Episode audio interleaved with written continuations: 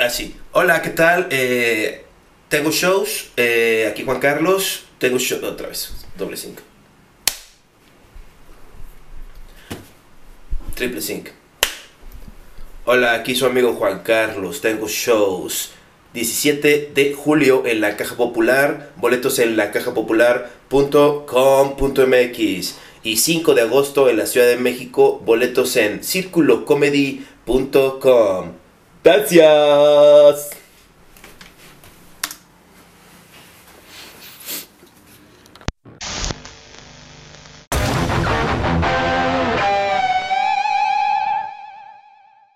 Tenemos nueva merch del Super Show, está genial. Seguramente usted ya también las pudo admirar a través del el sitio de Rey Camiseta, el cual es reycamiseta.com.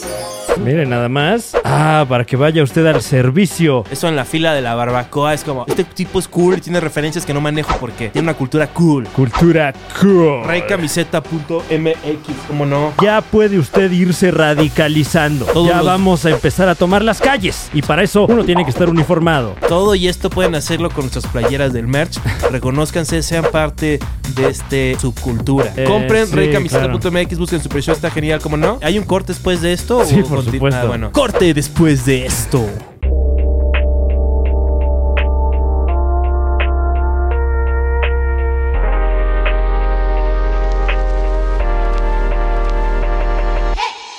Negocio que tiene esa grabación y lo usa en todos sus camiones. Eh, no, más bien me parece que, que alguien distribuye la grabación si acaso quieres poner uno de estos Órale. camiones. Y me pregunto, ¿le pagarán regalías a la morra esa? No creo. Pregunta, ¿la morra sigue viva? Porque estaría bien pinche tétrico. Ah, que fuera como de los años 30, ¿no? Sí, Una cosa güey. así. Yo siempre he pensado, bueno, si quieren ahorita lo, lo contaremos en el podcast.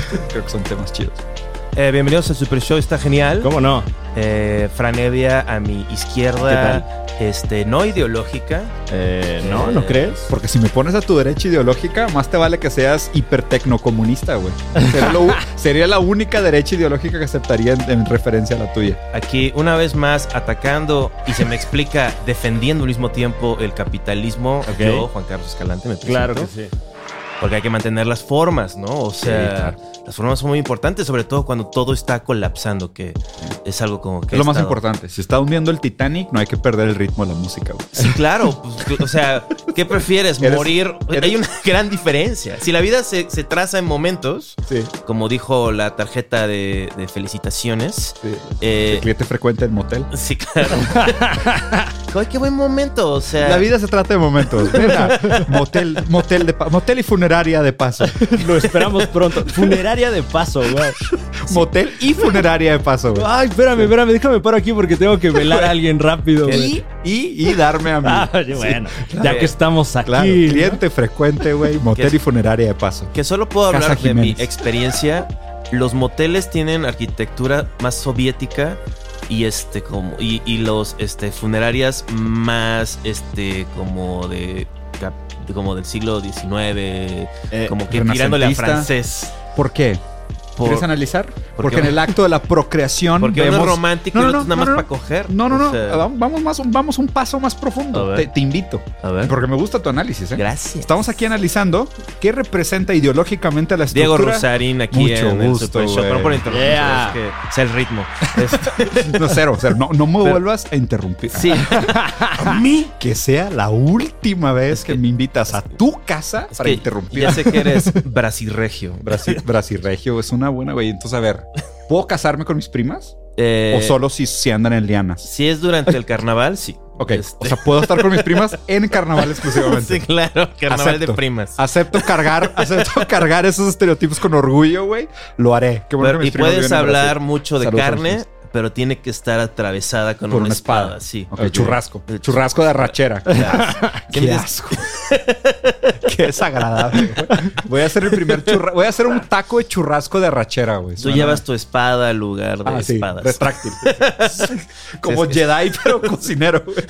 Y así haces enojar a varias culturas al mismo tiempo. Oye, así, así, oye, es irreverente con todo tu origen, güey. Sí, güey. Pero discúlpanos, este, Diego. Estabas diciendo que en el análisis de los este, motel, hoteles de paso, Moteles, de paso. motel, que aquí en Que tú dijiste que tiene una arquitectura medio soviética. Sí, un poco. Como brutalista, ¿no? Sí, claro, como la UAM. monolítica, así Sí. como cubos idénticos y la madre. Muy, muy utilitario, muy Exacto. pragmático, muy comunitario, ¿no? Sí. Y hablabas de las funerarias que tratan de ser como más rebuscadas, más renacentistas, más Como humanistas. aristocrático. Sí, exacto, más aristócrata, burguesa, ¿no? Sí. O sea, como más. Y a ver, qué interesante, porque en uno se crea la vida, en el otro se celebra el fin de la vida. Claro. Y, y hace mucho sentido si analizamos el comunismo y el capitalismo, que el capitalismo lo que quiere es necro, eh, necroaprovechar de la vida, porque el capitalismo se alimenta de vidas humanas.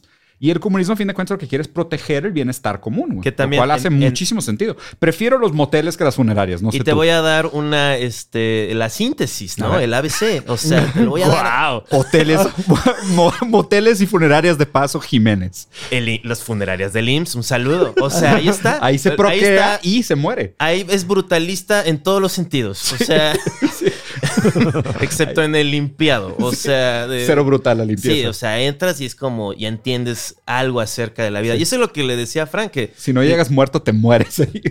como no, no- quiero ser muy, soy medio básico y no estoy muy bien leído, Claro. pero Se sabe, ¿eh? Eso es canon aquí en el programa. es, es canon. Ya es, Sí, sí. es un, es un motivo recurrente. claro que digo muchas pendejadas. Eh, pero medio como que, y pero como que soy hábil, o sea, como que veo entre las cosas, soy muy paranoico, muy... Y eso es una buena estrategia para ver cosas. Claro. Es que la diferencia entre un paranoico que no sabe lo que sabe y, y un inteligente que realmente no sabe lo que sabe es, muy, es muy poca. A ver, explícalo de nuevo porque no te O sea, ahí te va. Creo que, o sea, es, es raro donde se unen estos puntos, ¿no? Porque como que en un nivel muy básico de conocimiento, pues uno no asume saber cosas porque sí, ¿sabes? O sea, es como que simplemente de que, pues, no sé, llegas con un granjero y es de que, oye, güey, ¿me puedes explicar por qué llueve? Y te dice, pues no tengo ni puta idea. Pero sé que me siento como triste y luego llueve, Y, ¿no? y de repente hace mucho calor un día y al siguiente día, pues viene un trancazo de agua, güey, ¿sabes? Claro. O sea, pasa. No sé exactamente por qué, pero pasa. Y como que asume su desconocimiento. Después hay toda una etapa en medio de gente pegándole a la mamada, donde supuestamente creen entenderlo todo. Claro. Y luego después al mero final hay otro lugar bien interesante donde dices, güey, es que no tengo ni puta idea por qué las cosas pasan como pasan. Me, me gusta tu pensamiento, Diego, porque es anti pensamiento de granjeros. Creo que es un verdadero problema.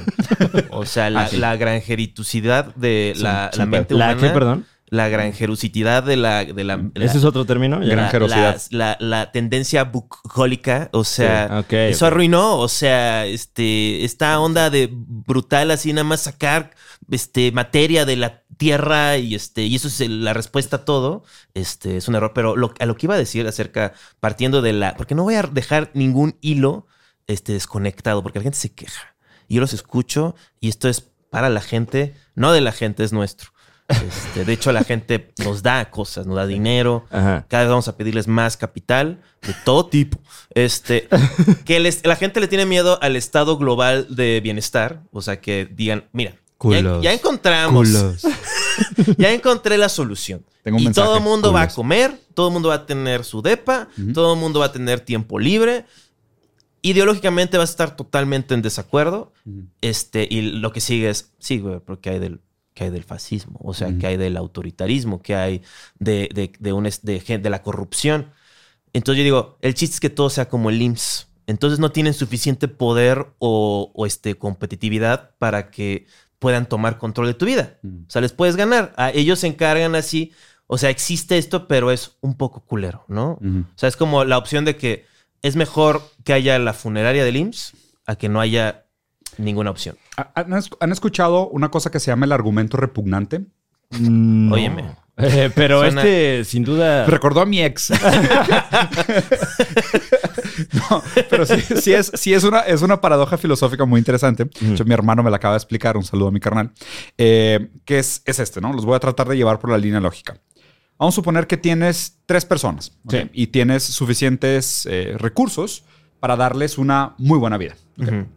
Y de repente te digo, oye, pues esas tres personas se hicieron siete personas Ok. por whatever reason.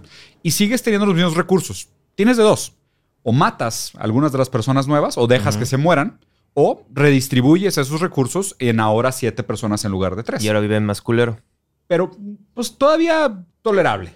O sea, Y- y viven todos, sobre y- todo, Y viven ¿no? todos. ¿Qué, qué prefieres? Pero con menos lujos. O sea, no hay nada me- más culero que perder un poco de privilegio. Eh, bueno, pero, creo que estarías, pero, estarías, pero estarías dispuesto a matar para mantener los lujos de algunos cuantos. Yo creo que mientras mi primo el malo mata, yo miraría para un lado y diría, qué mal que mate mi primo. No, no. Pero no hay nada que yo no, pueda tú, hacer. No, tú. ¿Yo? ¿Tú matarías o Eh, distribuirías? Si tuviera yo que matar, probablemente me iría por mi instinto. O sea, mi instinto cristiano de, De que no puedo. O sea, Sí, como distribuirías. soy intolerante a la lactosa y a matar gente con mis manos. Es, es un defecto de mi... Sí. Bueno, pero ¿cómo sabes también? Sí. ¿Qué Pues no sé lactosa has comido? Igual digo, oye, bro. bueno, entonces digo, o sea, distribuirías, ¿no? Ok, El problema de esa lógica es la lógica utilitaria, que es mucho mejor tener billones de personas vivas en un nivel al borde de la miseria Ajá. Que tener mucho menos gente viviendo bien. Es mejor lo primero que lo segundo. Claro, porque ese es el argumento repugnante. El argumento repugnante es que tú constantemente vas a... Y, y fíjate, y lo hacemos. Constantemente buscamos como, no empeorar, pero mantener a una cantidad enorme de gente en una calidad de vida miserable, al borde de la subsistencia, con tal de no matarlos. Y, defendiendo esta idea de que pues más personas con un mínimo de bienestar es mejor que pocas personas con un máximo de bienestar. Pero luego hay como que no toma en cuenta la, la tecnología, ¿no? Que eso hace que los recursos sean, más eficientes o, o rindan más. Sí, de una manera exponencial o hasta... No exponencial. No, ¿verdad? No exponencial. O sea, ahí es donde está una falacia argumentativa bastante común, que la gente dice, ah, no, pues es que, güey, está lo subestimando. como en la junta, o sea, no... Sí, no- lo- lo que- Querías usar palabras largas, yo creo, ¿no? Sí. Pues no son tantas sílabas. Exponents. Expo- No, sí me la mamé. Sí, Cuatro es un perro. Güey. Cuatro es un chino. tiene por ahí como un diptongo, creo, güey. Sí, güey, acento circunflejo, güey. Es de que, what the fuck, güey. Ojos con el diptongo. Pero bueno, este estás diciendo, perdón. Ah, entonces, o sea, ese, ese argumento es bastante común. De hecho, es, es uno de los argumentos más en defensa del capitalismo. Que ¿Qué hay de la magia? Sí. O sea, ¿qué hay de la tecnología mágica Claro, que nos va a dar? o sea, ¿qué tal si mañana descubrimos, güey, que podemos clonar, güey, whatever, güey? ¿sabes? Star Sí. Trek. Sí, Star Trek, ok. El problema es de que normalmente la gente que habla de esas cosas no tiene ni puta idea de lo que está hablando. Porque te vas con la ciencia. te vas, sí, te vas con la ciencia. O sea, los Y- cuánticos no nos van a... Los, los cuánticos gregorianos. Güey, ahí te va. Cada vez que alguien usa la palabra cuántico en una, en una conversación coloquial, es un pendejo. sí, sí, así.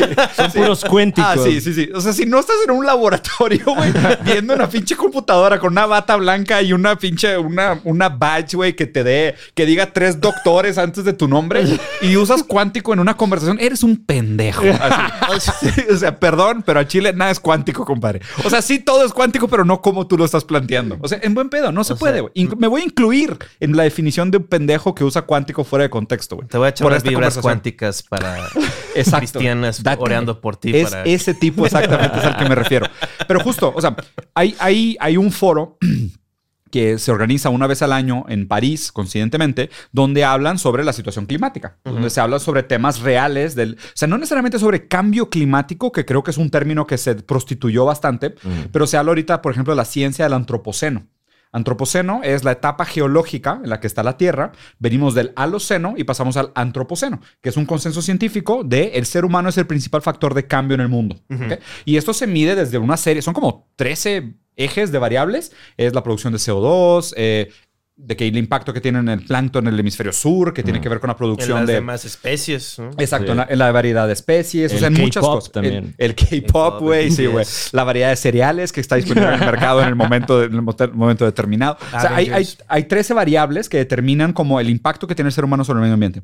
Y desde el 2014, básicamente el consenso científico fue, ¿sabes qué? El plan de desarrollo que tienen todos ustedes, potencia internacional, Rusia, China, Estados Unidos, Unión Europea, lo que tú quieras, no da. O sea, no da. O sea, tú quieres construir tantos kilómetros de carretera, tú quieres levantar tantos edificios, tú quieres construir tantos puertos. No hay suficiente material en la tierra para hacer eso. Ujú. ¿ok? O sea, no es un problema científico. No es un problema de, ah, es que vamos a encontrar en su momento un tubo de nanocarbono, güey, que va a ser lo suficientemente resistente para poder construir una superficie de milímetro, de un milímetro que soporte 200 toneladas. Es como Claro. que, dude, o sea, hay límites físicos. ¿Sabes? Hay algunas cosas, güey, que la propia propiedad de los materiales no te da. Y el otro gran pedo es el tiempo. O sea, porque mucha gente que usa ese argumento dice, pues es que sí, pues a lo mejor a la larga, güey. O sea, a lo mejor viene flotando una bola espagueti omnisapiente que te dice, vato, es que nunca habías revuelto chantilly con frijoles y ese pedo es la solución a la física cuántica, güey. Y tú, y tú, carnal, por tus pinches ascos, no habías encontrado la fórmula, güey. Que por cierto, no lo haga usted en casa si tiene chantilly y frijoles, no lo vaya a mezclar. porque a puede menos de que usted sea en helado. en el tiempo. En el en helado sí, sí puede jalar. Ah, ok, ok, Porque frío, güey, como que se, se, se nublan los sabores. No, El otro día me lo original- serviste y Oh, este es que y la dijiste- verdad este, Dijiste una cantidad serviste. de... Sí, o sea, empezando por ahí... Ya no Traigo- entiendo, ya no entiendo el los- humor. los-. Pero, pero justo, pero el caso es, o sea, el problema es el límite de tiempo. O sea, que mucha de esta gente que usa este argumento de, güey, es que nunca subestimes, o sea, los recursos son finitos, es verdad, las necesidades son infinitas, es verdad, pero el ingenio humano es infinito. Es el argumento capitalista pendejo por excelencia. Sí, pero el tiempo no. O sea, nos vamos a morir de hambre y nos vamos a mandar a la chingada antes de tener tiempo de ver si realmente el ingenio humano era infinito. Y lo que no queremos es llegar al futuro con vergüenza, güey. Claro. O sea, ese es el pedo. ¿Y qué? Y en el Inter es de que, pues fuck it, eventualmente vamos a llegar a la panacea que va a solucionar todos los problemas de escasez, pero de aquí a que encontremos la panacea, pues chingue su madre África. Ya Como es que- suficiente. Y, y también las 300 personas que queden y en las condiciones que queden. O- y en la luna, güey, con una pinche colonia nueva, servidos por lo que sobraron de la humanidad, más Alexa y sus trillones de clones, güey. Sí, porque además ahorita toda la gente rica está hablando de ir al espacio, colonizar encanta. el espacio. ¿Qué habrá en el espacio? No tierra. Exacto. no nosotros, güey. Porque cuando re- encuentren la máquina para revivir gente dentro de mil años, pues será la gente que pudo sobrevivir en la colonia en Marte, obviamente. Cuando llegan a la, a la idea de trascendencia, ya sea digital, clonado, lo que tú quieras, estos güeyes sabrán encontrar una manera de preservarse. Lo cual, o sea, entiendo la lógica, pero también se me hace un argumento bien menso, güey. O sea, hay- yo creo, y mi, mi crítica, y detesto a Elon Musk sexy. con todas mis fuerzas, güey. Ah. Elon Musk se me hace, güey, que como que le cayó el 20 de la cantidad de responsabilidad que la humanidad le ha puesto. Y el vato está de que, fuck it, I'm leaving. O sea, que es de que Sí, sí, sí. me voy a sordear, voy a construir una- una- un pueblo en Texas, tipo, me voy a desafanar, o me voy a ir a vivir a Marte, güey, tipo, no puedo con esta responsabilidad. O sea, se me hace deprimente que una de las figuras más prominentes de la tecnología y la innovación capitalista del mundo sea un niño escapista, güey. O sea, es un pinche niño escapista. O sea, sus soluciones son... ¿Vieron lo del tren en Las Vegas y todas esas mamadas? El túnel, ¿no? El túnel, güey. Sí. Exacto. Que resulta que era mucho menos eficiente que las carreteras tradicionales o los métodos, métodos de transportes tradicionales. Pero, güey, es muy buen vendedor, güey. Es que eh, creo que más bien va por ahí, ¿no? Porque como que está también esta idea de que es una de las personas más inteligentes del mundo. Pero quien lo dice es él. O sea, es como puro marketing el güey. Créanme. Y, y además súper oportunista. Ahora lo, lo que hizo con el Dogecoin, No mames. que están viendo ya que lo investiguen porque pues, Claro. super fraude. Claro, güey. Pump and dump. Sí, ¿no? Como que siempre termina todo volviendo, a mi parecer, o sea, como siempre, yo soy una persona muy básica de nuevo, entonces siempre todo Sí, lo sí, regreso a Game of Thrones. O sea... Game of Thrones, wow, claro. O sea, Bienvenido de regreso. Sí, claro. Te o sea, extrañamos, Drago. Sí, no. O sea, y siempre que hay algo que dices, ah, eso lo harían en Game of Thrones, es porque son cosas aprendidas que tenemos miedo de dejar atrás, ¿no? O sea, de. Este, me había olvidado mi argumento. Pero. No, me, quedé, me, quedé, me quedé picado con lo que el análisis que hacías de que este güey realmente solo es un buen marquetero. Sí, sí, o sea, digo, a mí esa Ah, impresión sí, me da. eso, de que es, es un arre- arreador de ingenieros. O sea, esos Ah, son claro. los héroes de la tecnología Pero actual. Steve Jobs igual, entonces, Por eso, ¿no? sí, exacto, El todos. mismo pedo, güey. O sea, sea, es que creo que no es, no, es, no es como lo normal que le atribuyen a estos líderes de industria, que realmente lo que hacen es expropiar a la gente de su talento y su trabajo. Eh, un saludo a Marx y a su análisis del proletariado y la Claro. alienación del trabajo, que es exactamente eso, güey. Y a Tomás Alba Edison, ¿no? Sí, Es- cabrón. Pero qué chido ser y, Steve y- Jobs, y. Tesla, güey. O sea, Sí, es sí. una mamada que este hijo de su pinche madre le haya puesto Tesla a su empresa. O sea, que Sí, qué huevos, ¿no? que cabrón, iba a ser lo mismo, güey. Es como que, dude, bájate de ahí, pon a los ingenieros entonces. Sí. Y, y eso, y eso, güey, quiero hacer otra crítica, güey, a ti, a ti, a ti, te hablo a ti. Tú que eres defensor del capitalismo y no tienes Toma capital. eso, Fran. A ti que, a ti que eres defensor, defensor del capitalismo sin capital, que son como simps, ¿sabes? Esos güeyes que les gusta que otros güeyes se den a sus viejas. Es a ti, ti defensor del capitalismo sin capital, que de- defiendes privilegios ajenos. La innovación no la hace el capitalismo. La innovación la hace la ciencia, pariente. Siempre la innovación la hace la ciencia, no el capitalismo. Pero- es como que, uy, pero el capitalismo promueve la innovación. Ah, ok, güey, es que antes del capitalismo, güey, no inventamos nada, ¿verdad? Es como que... Pero se debe, pero sí se necesita ca- capital para innovar, ¿no? No. ¿No? No es tiempo, no necesitas este ocio. Pero no porque necesitas- ahorita, porque ahorita la lógica operante es que todo es capital. Sí. Sí, pero no mames, haz de cuenta que estás, estás tratando de explicar el pasado con el presente. Pero digamos, eh, eh, la, la, así, la persona que descubrió cómo germinar frijoles. claro. O sea, era el ¿Tú huevo. crees que se movió por el motivo del dinero? No, por el, no, no sé si fue el motivo del dinero. Pues al contrario, Pero- ¿no? Es de, no tengo que comer. Su ya- persistencia. Más o menos ya vi cómo crecen estos frijoles. Pero Ah, es, por ahí una, le voy a es dar. una Sí. lucha Puede que el como fuego. de voluntades. O sea, estás en una cosa que estás pensando, no, pues tenemos que cazar, ¿no? Tenemos que dedicar el 100% de nuestro tiempo libre a buscar presas Sí. y carne. Este, y alguien, o sea, tuvo que tener esa cosa extra. Nada más, nada más para, Para- especificar de qué estamos hablando. Sí. Cuando hablamos de capitalismo, hablamos de la mediación de la generación de riqueza. O sea, es diferente porque cuando tú creas el fuego para tu supervivencia, o sea, tú estás motivado por tu propia relación con el mundo. Sí. O sea, tu relación con la naturaleza y tu método de vida. Es yo, yo pesco porque tengo hambre. Yo construyo una casa porque no quiero que me fríe una noche. Yo hago fuego porque quiero espantar a los depredadores. Es mi relación con el mundo.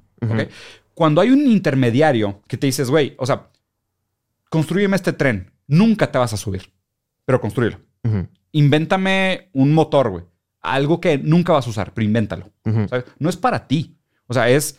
Tú tienes otra necesidad. Tú tienes una necesidad de vida. Pero tu necesidad de vida está atravesada y está mediada por una demanda externa. Y tú decides, de manera libre, supuestamente, participar de esta relación y expropiar tu talento para construir algo que a lo mejor no te beneficia a ti directamente, güey. Y esta es la gran verdad. O sea, si quieres ver a los trabajadores de Amazon, no pueden comprar 90% de las cosas que empacan y mandan. Claro. O sea, es a grandes rasgos. Lo que pasa es que es diferente porque en el primer ejemplo donde hablábamos de que el, el ser humano siempre ha sido inventivo, pero nunca había estado mediado por el capital. Esa es la diferencia. Y Y, se la, hace- y la y- invención no está condicionada por el capital. y está el argumento, supongo que se dice de que se ha acelerado, ¿no? O sea que. Pero justo, y, concuerdo, si hay una, un- un- una aceleración en la innovación. La pregunta es ¿para qué? Claro. O sea, Entonces lo que dicen es, no te preocupes, papá, estamos este, sacando del Vamos universo en- la realidad. Vamos en chinga. ¿Hacia dónde? Nadie sabe, pero vamos en chinga. Entonces dirían, no, pero entonces si hay una visión este, singular, claro. pues viene de un autócrata, viene de... De un utopista. De una, una cosa ideológica terrible. Y esa es para mí una de las preguntas fundamentales que la gente tiene que hacer. Es pensar, o sea, es que no es progreso sí o no. La pregunta es progreso para qué. Sí, porque eh, además, viéndolo en sus pasos así simples, como, como describes ahorita la mediación, Sí. son los mismos pasos de una extorsión, ¿no? O sea, ¿quieres hacer, e- más bien, ¿quieres tener esto? Haz esto, güey. Al Chile sí. O sea- Al Chile sí, sí, sí es. Uy. Y, y lo que está cabrón es lo que, lo que- Y cuando lo desmistificas, como que pierde mucho del sexiness. Un ismo lo que determina es quién se queda con la ganancia del valor agregado generado. Mm. O sea, ¿a qué me refiero, güey? O sea, tipo en un anarquismo, en un eh, comunitarismo, en un comunismo, en un capitalismo. El capitalismo se distingue por la relación entre empleados y empleadores. Esa es probablemente una de las características más importantes del capitalismo. El dinero no es del capitalismo. El mercado no es del capitalismo. El mercado libre, sin ninguna regulación, sí lo pudieras distinguir como una característica fundamental del capitalismo. Pero han existido mercados en otros ismos. O sea, en el feudalismo había un excelente mercado de esclavos, güey. Un mercadazo, cabrón. Pero no era capitalismo. Había feudalismo porque había gente que era dueña de otra gente. La, la relación principal que caracteriza el capitalismo es la relación empleado-empleador. Mientras exista esta relación empleado-empleador, seguimos viviendo bajo el capitalismo. Esa es para mí el punto clave de conversación. O sea, siento que muchas de las otras cosas se salen de foco porque es innovación y no innova- innovación. Pues que, güey, o sea, Va a haber de todas formas. en la Unión Soviética había innovación aero- aeroespacial. Seguimos, Sí, no. seguimos usando, güey, pinches motores Sputnik y hay, hay tecnología rusa en la gran mayoría de los satélites. O sea, como no hubo innovación en Rusia, ¿qué? What the fuck, güey? Es como que o sea, como- la gente dice esas cosas porque está muy mal informada. O sea, no, no, no tiene sentido esa, esa comparación. Para, para distinguir una cosa de otra o, o para hablar de, de un término, tienes que distinguirlo de los otros términos. Entonces, oye, el dinero, pues dinero siempre ha existido. O sea, siempre ha existido, siempre hemos hecho esos intercambios mediados, ¿no? Pero pues digo, lo que sí caracteriza del capitalismo es la relación entre empleados y empleadores. Eso sí es algo que ha existido durante, desde el siglo XVIII, desde que se inventó en la escuela inglesa, hasta hoy en día, donde la gente vende su tiempo de una manera casi coercitiva, extorsionada, a cambio de poder subsistir. Y, y luego también hay veces en las que el capitalismo va en contra de la innovación, ¿no? Porque si de repente curas una enfermedad, te quedas sin, sin el negocio de toda la gente que Sí, depende como que ahorita de- estamos disfrutando del caos, ¿no? Bueno, bueno, yo, bueno, yo se lo disfruto, ¿no? Es interesante de ver. O sea, es, es muy terrorífico. Claro, este, la, porque además no es como, es caos de todo tipo. Porque está el caos, eh, eh, que todo el mundo está de acuerdo que es el caos. Claro. Y luego está el caos invisible, ¿no? Que, Entropía. o sea, que no sabes, pero arriba de eso está como, como los colapsos económicos, ¿no? Como la crisis hipotecaria, ¿no? O sea, el- catástrofes, ¿no? Que, que son invisibles hasta que suceden, Que, supu- supuestamente. que supuestamente nos toca solo una por generación y a nosotros nos van a tocar como cuatro, güey. Sí, claro. Ay, ay, pero quiero regresar a un punto que hiciste porque se me hace muy, muy importante, ¿no? Hay, hay un estudio muy famoso que pidió Pfizer, ay, güey, eh, ¿cómo se llamaba esta, esta agencia de consultores? Sub McKinsey. Mm. Que literal, el título del estudio era, ¿es sustentable económicamente curar a nuestros pacientes? Así, así se llama el estudio. Y es bien famoso porque hay fotos de esa presentación. Supongo que dirían, no, pero es que la ganancia se va a desarrollo y De nuevas investigación. sí. entonces estas vidas se convierten en ciencia. Y ahora se acuerdan del argumento repugnante. claro. Ya, ya entendieron por qué va por ahí. Y entonces reduces a esa gente a, a sujetos de, de Dependencia. estudio. Y sí, bueno, además. A sujetos de dependencia Pues, absoluta. yo creo que Y- ya. pero, pero ahí te va otra cosa, güey. Sí. Y, y hablabas mucho de cómo muchas veces el propio capital va en, su, pro- en, su- en contra de sus propios principios, ¿no? Obsolencia programada. Hablas mucho de eso, Fran. Obs- obsolencia programada. Ah, claro, claro, claro. Cabrón. O sea, que no supuestamente en el mercado se regulan las mejores innovaciones y desplazan a los competidores de menor calidad. Y se supone, güey, que deberíamos de tener entonces cada vez mejores productos. Y alguien me explica por qué vergas el refri de mi abuela sigue jalando y el mío se echa a perder un día después de que se acaba la garantía, güey. O sea, Claro, o ¿Alguien sea- me explica por qué los carros ahora duran dos años y no 20? A ver, O sea, Fran, ¿me podrías dar una. Eh, ok, vamos rápidamente a la- una sección ya clásica de este programa, la editorial de Juan Carlos Escalante. Oye, bro, estoy de acuerdo con Diego Rusarín. ¿Qué pedo? O sea, cada vez que me actualizas sin pedirme permiso el RISC, sale más lento, bro. He perdido como tres partidas nada más porque se friega la chingadera. No mames, güey. O sea, esto, esto es progreso. Esto es progreso. Mira para la alternativa. No sé cuál es. no, tengo, no tengo propuestas. no, yo solo, Solo quejas, no propuestas. soy, Oye, como, eh, soy como Marx. Soy este. Nada más señalo. Nada más hago un análisis. Pero, güey, es muy real, güey. Y creo que todo el mundo le ha dolido los huevos algo así. Sí. Es como que, ay, no mames, tu pinche actualización me mandó a la chingada. Tu producto nuevo me salió peor que el anterior, Sí. güey. Cada vez se echan a perder más rápido. ¿Para qué investigas cómo hacer enfermedades más culeras? ¿Cuál es el punto? Sea, Vender más drogas. Oh, Dios mío, o sea, ¿por qué? O sea, como, no sé qué ibas a decir, Fran. Mm, eh, eh, iba a cambiar de tema, pero, pero sigamos por ahí. ¿Hay ¿eh? algo ahí? Porque también, eh, no sé si, si han estado al tanto del caso de los opioides eh, en Estados Unidos, una, una epidemia que O sea, además... hay gente que le vale verga. O Cuen- sea, no, pero, sí, no, pero pero- cuéntanos porque está fuerte el tema. eh, eh, realmente, bueno, y, y hay ahorita... nuestros un- fans saben por qué está fuerte el tema, créeme. o sea, lo saben muy bien. son, son consumidores ávidos. Sí, saben que está a 100 la mitad de la pastilla. Eh, durante los últimos 10 años, bueno, hace como 10 años se hizo legal en Estados Unidos un, un fármaco que es eh, una molécula muy similar a, a la heroína, pero tiene otro nombre porque pues tiene otra construcción mínimamente diferen- diferente, ¿no? Bueno, varias, ¿no? El, el oxycontin y... eh, La oxicodona también, ¿no? Bueno, es, es- es esa la oxicodona y, y otro nuevo fe... fe- el fentanilo. sí, que, que, pues básicamente es heroína. Lo Y- que mató a Prince, bro. Sí, y, y lo empezaron a vender como si fueran aspirinas, casi. No mames. y ahorita Oye, Prince, a 10 ¿quieres años... heroína 100 veces más adictiva y potente? Claro. No, claro. El Michael Jackson también se murió de... También. de- de- Eh, Porque además sobornaron a un montón de médicos para que estuvieran recetando esto. Y ahorita, a 10 años de eso, hay medio millón de personas adictas a. y una a esa- familia como si a fuera. Game of Thrones, este, se llevó ese varo. O sea, fue como, qué buen negocio. ¿Qué, Es- es- güey?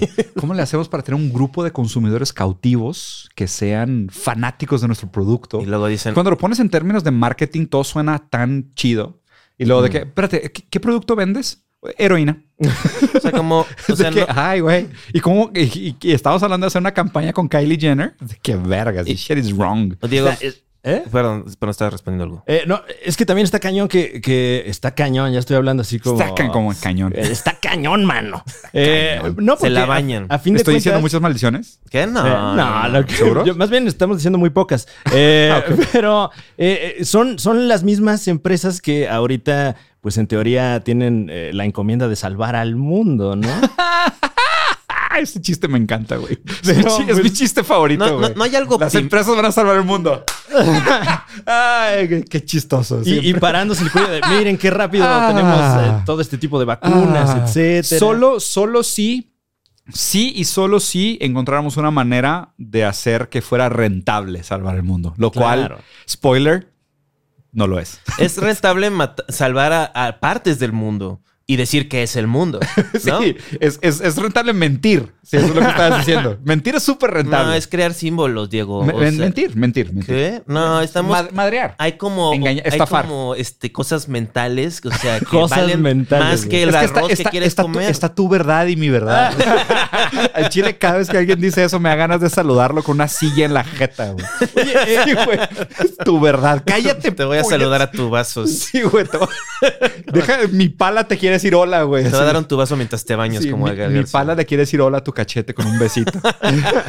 Oye, como que luego hay mucha gente que no está tan, tan, que no es tan cercana a lo mejor a, a- Sí. a la filosofía, digamos, eh, que, que ya desde el término ya suena mamón. Uy, sí, ¿no? súper, me encanta. Eh, pero, pues bueno, como que, eh, a- a- o sea, nos queda claro que hay una contraposición política, eh, ideológica, etcétera, eh, capitalismo, comunismo, ¿no? Pero como que últimamente todo el mundo tiene su propia idea de comunismo.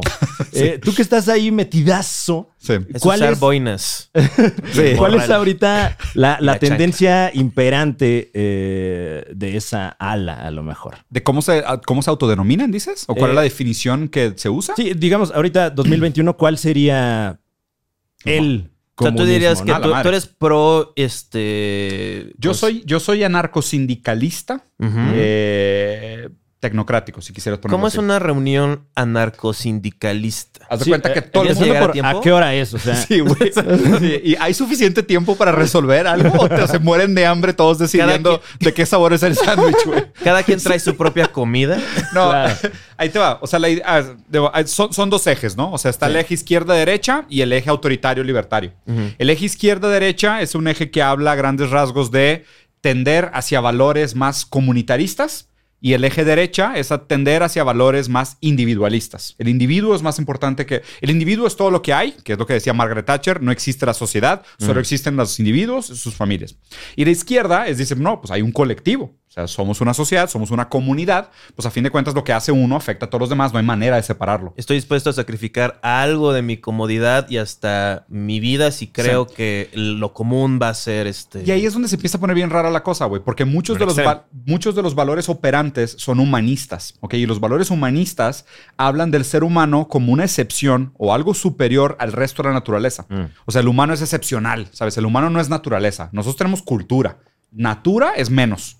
Los animales son menos. ¿Sabes? Los, y, y- y lo raro es que siempre ha sido una postura muy hipócrita, porque cuando se fundaron los valores del humanismo, se hizo la Carta de los Derechos Humanos, Rousseau y todas esas mamadas, dijimos, ah, bueno, es que, güey, derechos humanos, pero los negros no.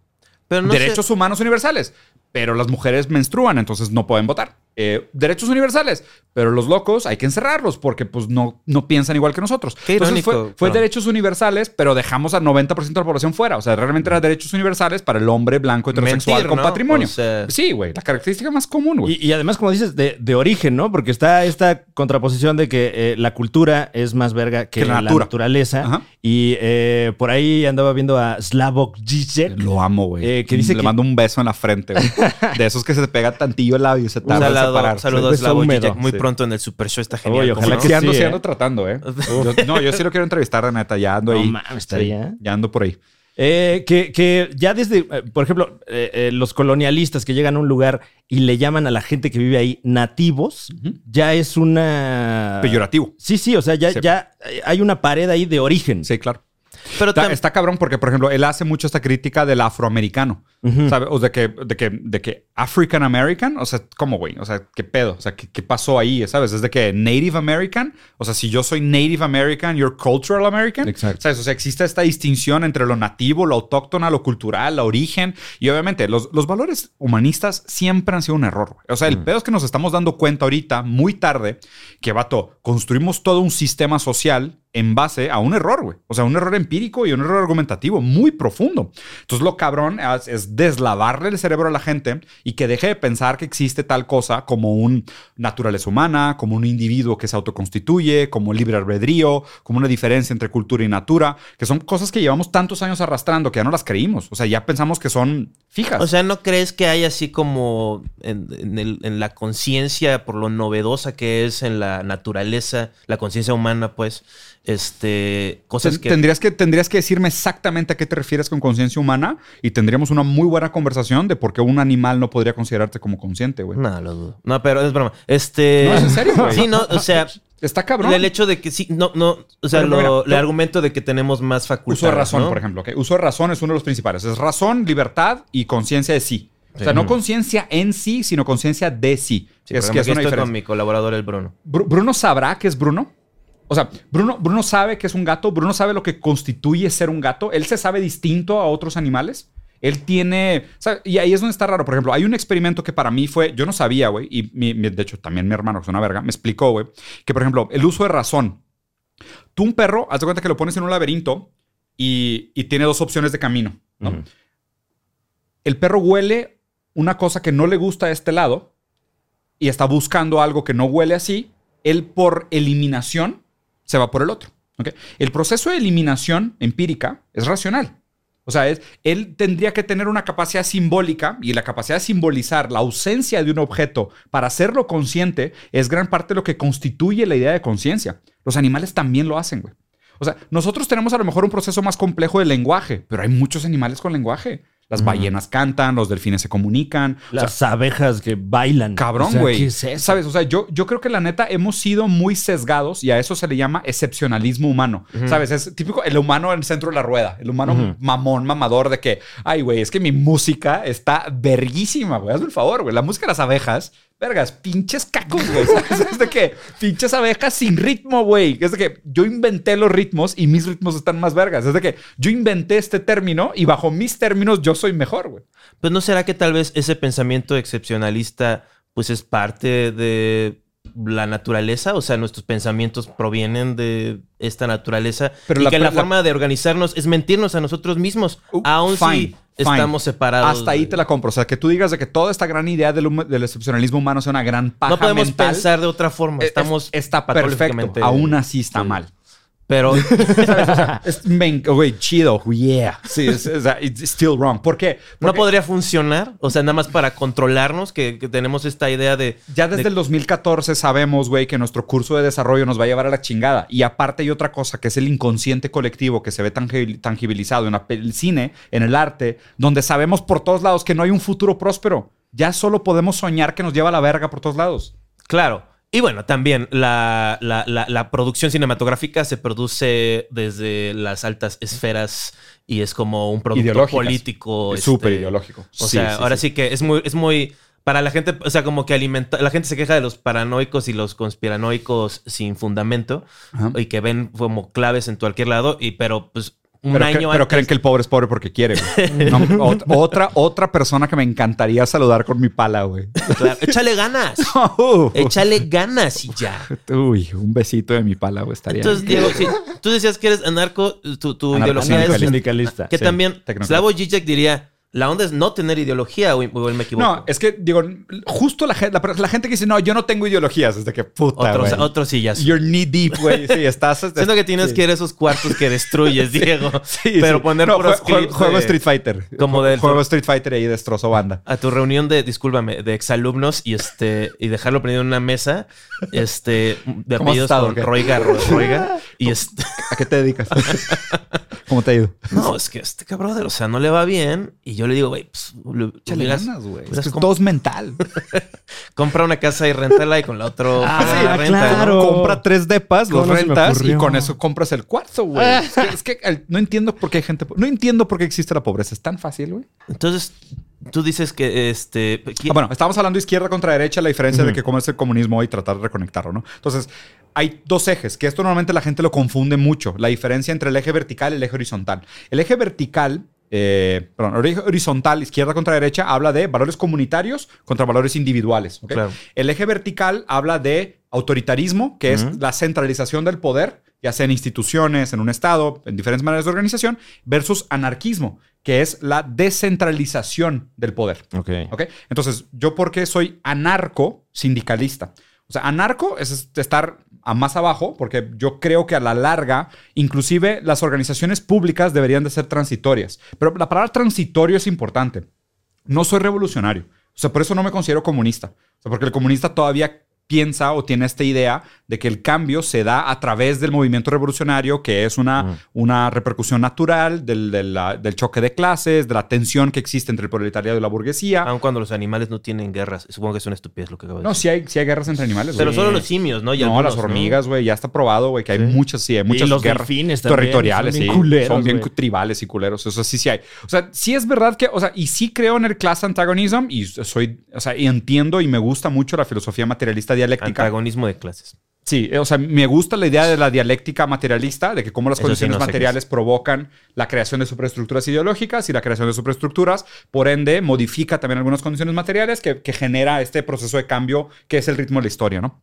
Me gusta, entiendo, nada más que ya no creo en las revoluciones como las había pensado Marx, pero también, a ver, güey, o sea, Marx se tiene que leer como una crítica al capital del siglo XVIII, Claro. ¿sabes? O sea, cabrón, es que, güey, el comunismo No dice también- cómo arreglarlo, dice que está de la verga. Es lo que está Y cabrón. hace 200 años también. Eh, ajá, o sea, y, y le atinó un vergo de cosas. Mm. O sea, creo que si la gente leyera más a Marx con esta intención, ¿sabes? En lugar de decir que, uh, voy a leer el manifiesto comunista como un how to. En el Starbucks. Sí, how to save woke culture, güey, ¿sabes? Es de que, no, dude, no deberías de leer el manifiesto comunista así. Dicen que, bueno, Slavoj Žižek en una cosa dijo que Engels fue el de los únicos y el más temprano que predijo la Primera y Segunda Guerra Mundial. Que en una carta de 1860, Sí. es una carta diciendo, yo creo que va a empezar una guerra Alemania y luego 10 años va a empezar otra.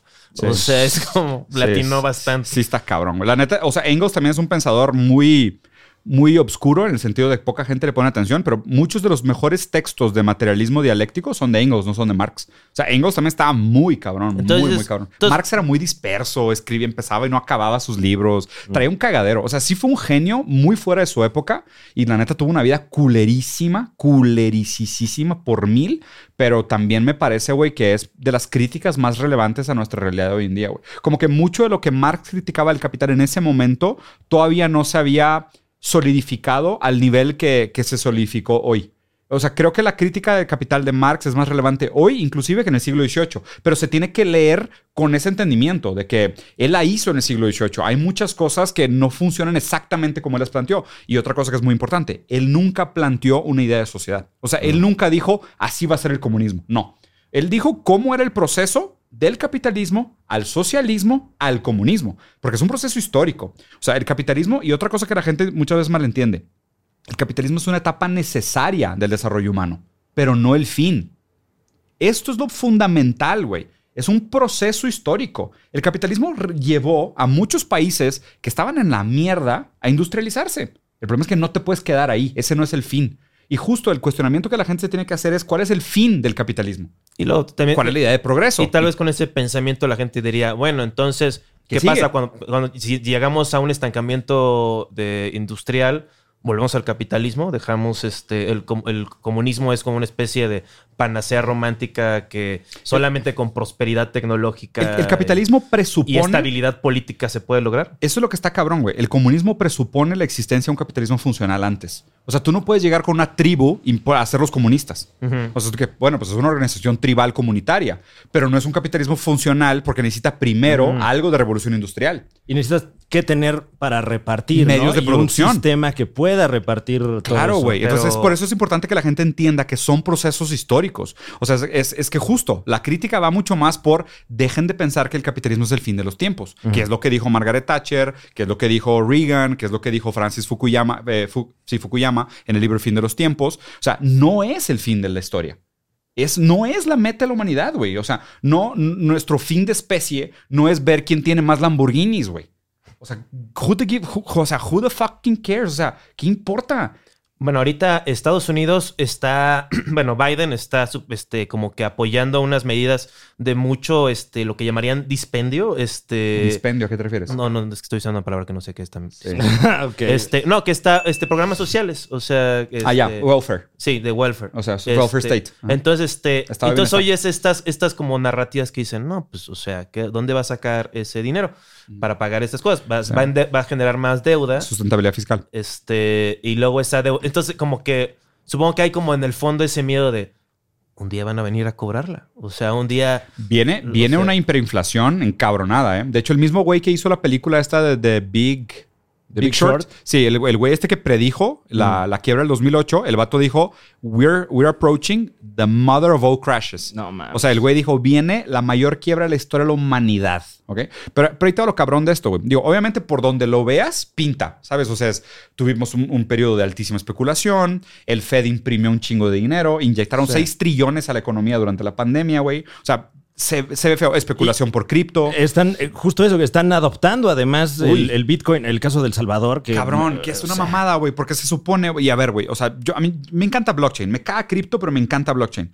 Y siento que blockchain es de las cosas que nos acerca a un anarquismo, porque el blockchain te ayuda a no depender de mecanismos del Estado para tomas de decisiones. El blockchain. El blockchain, pero no caes en los pinches infiernos burocráticos de todo el mundo tiene que votar por todo. ¿Sabes? Y es de que, oye, ¿cómo vamos a pagar la cuenta de los bomberos? Ah, vamos a votar. Anarcosindicalismo. Junta seis horas para hacer distribución de presupuesto para pagar bomberos. Nuestra vida sería una mierda. ¿Sabes? De hecho, uno de los peores problemas del capitalismo es la burocracia.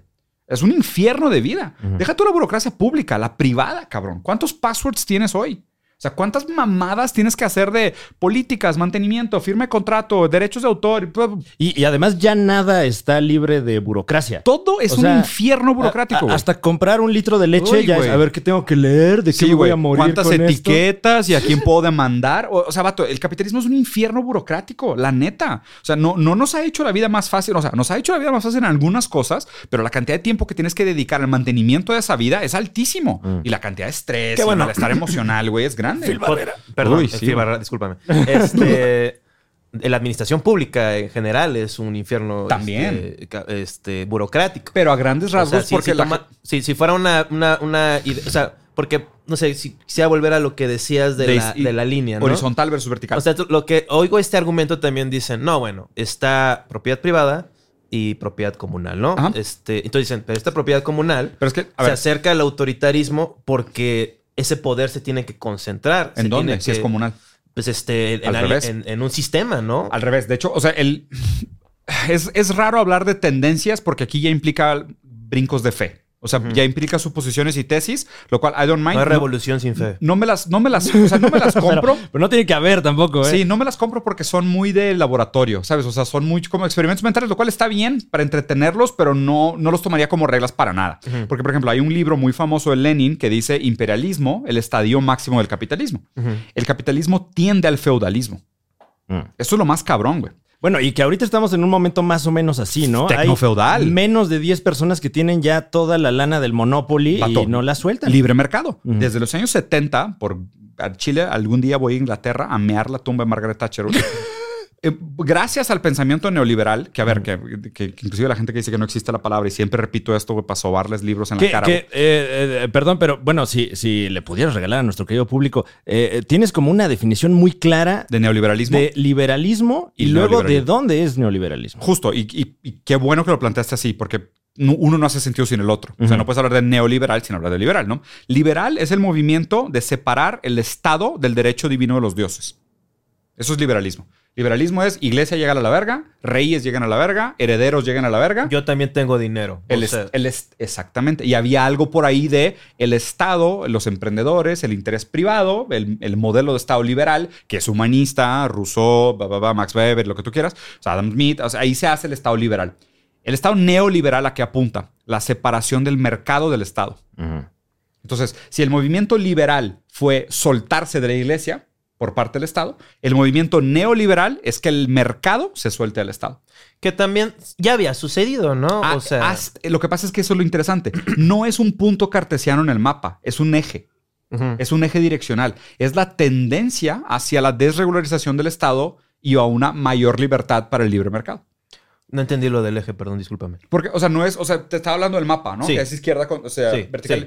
No puedes poner, porque puedes poner comunismo acá. geometría. ¿Sabes? O sea, digo, no sé en qué cámara, lo voy a explicar en esta cámara, güey. Tienes acá y acá, ¿no? Entonces, te cuenta, acá tienes una ideología y es un punto. Sí. Entonces, la tendencia hacia la izquierda se acerca a una ideología. Hacia la derecha se acerca a otra ideología. Los neoliberales se cuenta que es el eje hacia abajo a la derecha.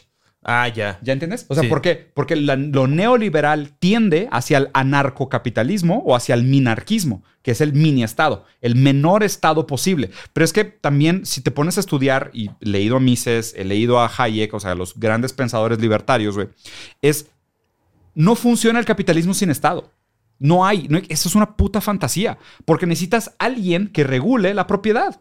Sí, O sea, porque, ¿Quién te da los derechos de propiedad? Porque eran aberraciones. Bueno, no sé si eran aberraciones del todo, pero sí había visto algún video de que en el siglo XVII, así como que alguien con dinero pues, compró un rey. O sea, Claro, güey. Pero eso era una época súper culera para Europa. O sea, o sea eso desencadenó We en don't la wanna go segunda- back. En, la- en Hiroshima. O sea, Sí, es una serie de... no queremos volver a eso.